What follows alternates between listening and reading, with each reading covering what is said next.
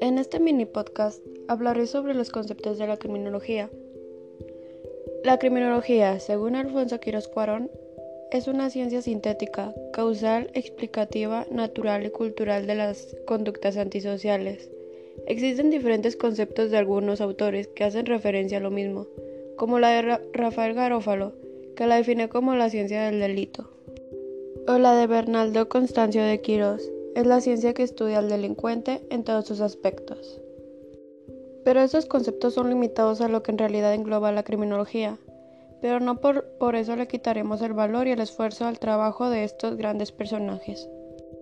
Pero la definición más acertada y que se acerca más a la criminología se podría definir como una ciencia multidisciplinaria que estudia los factores individuales y sociales, endógenos y exógenos, que engloban las comisiones delictivas realizadas por el hombre, con el fin de prevenir, anticipar y dar un tratamiento adecuado a las conductas antisociales del ser humano.